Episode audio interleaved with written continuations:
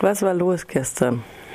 Gestern war eigentlich der Tag, wo im NSU-Untersuchungsausschuss äh, Licht geworfen werden sollte auf die Waffenbeschaffungsrunden des NSUs. Geladen waren zum zweiten Mal äh, Sven Rosemann aus der Ex-DDR sowie der Waffenhändler Juk Puskaric. Äh, letzter kam. Und es wurde auch nochmal zwei Leute aus dem ehemaligen Aktionsbüro Rhein-Neckar, nämlich der jetzige NPD, glaube ich, Stadtrat in Mannheim, der, äh, ach Gott, wie heißt der jetzt noch, der Hehl und äh, der jetzige stellvertretende oder äh, zweite Vorsitzende der äh, Nazi-Kleinstpartei Dritter Weg, äh, Matthias Hermann. Die kamen alle. Vorweg gab es aber einen Auftritt äh, einer äh, LKA-Staatsschutzbeamten. Das war so das Programm des äh, NSU-Untersuchungsausschusses. Äh, und als Krönung war auch äh, es erfolgreich gewesen, die Ladung zuzustellen an den in der Schweiz mittlerweile äh, lebenden äh, ehemaligen V-Mann unter dem Titel Manole Marschner, der ja bekanntlicherweise äh, durch verschiedene Zeugenaussagen äh, nicht nur beim OLG München, sondern auch äh, vor Untersuchungsausschüssen äh, als derjenige, der das äh, Kerntrio bzw. die beiden Uwes beschäftigt haben soll, wo sie auch äh, durchaus ihre Reisetätigkeit in der Bundesrepublik entfalten konnten im Zuge dieser Bauhelfertätigkeiten, die sie ausgeübt haben.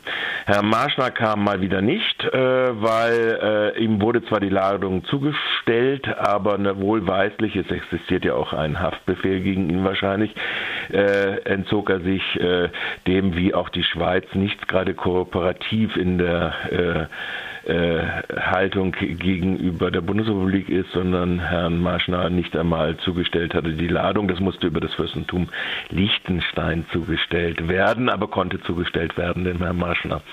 Ähm, ja, das war ungefähr das Programm. Habe ich richtig verstanden? Der Mensch befindet sich in der Schweiz und es gibt einen Haftbefehl gegen ihn? Und ja, davon ist auszugehen, ja. Und muss der dann ausgeliefert werden oder wie? Nein, muss er nicht ausgeliefert oh. werden. Das ist ja, das ist, äh, ich glaube, das ist, glaube ich, erst ab einer bestimmten äh, Größenordnung. Also für, äh, und ich weiß jetzt nicht, wie die, genau die Konstellation da drin ist. aber die Schweiz weigert sich tatsächlich selbst eine Ladung zuzustellen. Wenn man jetzt von einem Untersuchungsausschuss, also wenn man diesen Namen hört, dann denkt man ja eigentlich, dass da vielleicht Licht ins Dunkel geworfen wurde. Gab es irgendwelche neuen Erkenntnisse? Äh, zumindest hat Herr Puskaric zugestanden, dass er drei Waffen besorgt hat äh, und im Auftrag von Sven Rosemann.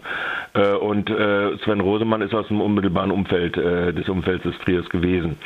Äh, Herr Puskaric weigerte sich jedoch beharrlich über Stunden hinweg nähere Informationen abzugeben, zog dann eine Story ab, insofern er sei bedroht worden, sowohl vom Generalbundesanwalt als auch vom BKA als auch vom Verfassungsschutz.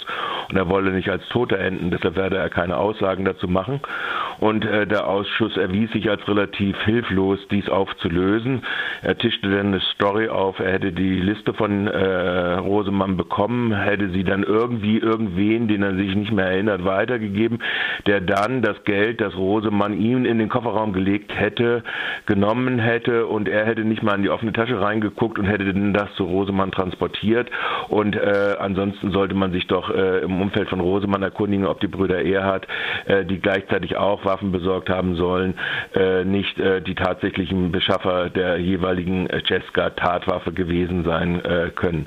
Und das Ganze war dann doch äh, so dick aufgetragen in Bezug auf das, äh, auf die existente Unkun Unkenntnis, dass da mehrfach Abgeordneten die der Kragen platzte. Allerdings, und das war jetzt ganz interessant, gab es durchaus Verteidiger des äh, Zeugen Puskaric, äh, Juk Puskaric, der, die unter anderem intervenierten. Einerseits der Vertreter des Innenministeriums, der den Abgeordneten verbieten wollte, nach äh, Anwerbeversuchung des Verfassungsschutzes äh, zu fragen, den äh, Zeugen, äh, als auch die Abgeordnete Baum, äh, die äh, den Zeugen als Angeklagten auf der Anklagebank sah und deshalb ihm ein Fragerecht Recht an die Abgeordneten zu billigen wollte und dies auch noch in einer anschließenden Pressekonferenz so verteidigte.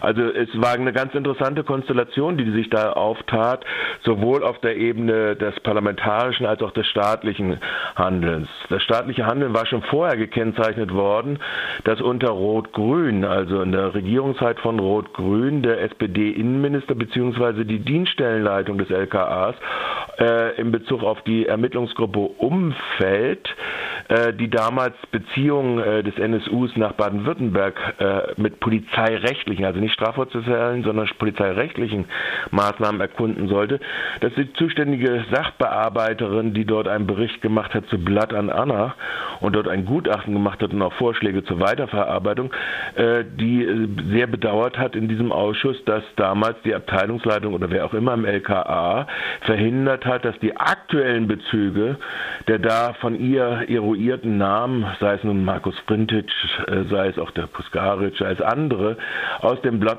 Blatt und Anna Netzwerk, äh, was die denn heute machen, das war ihr so ungefähr ihr Ermittlungsvorschlag für weitere Vorschläge, dass dies äh, von der Leitung der Ermittlungsgruppe abgelehnt worden sind.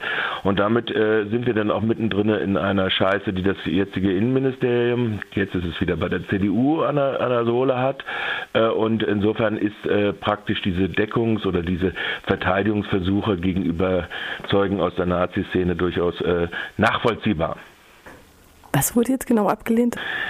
Es hat ja diese Ermittlungsgruppe Umfeld, das haben wir schon im ersten äh, NSU-Untersuchungsausschuss äh, gehabt als Thema gegeben, äh, nachdem der Selbstenttarnung des Trios, die äh, so bis 2013 äh, versucht hat aufzuklären, wie waren die Beziehungen des NSU nach Baden-Württemberg. Und dort hat es eine Sachbearbeiterin gegeben, die in den 90er Jahren im Staatsschutz für den, die Nazi-Szene zuständig gewesen ist.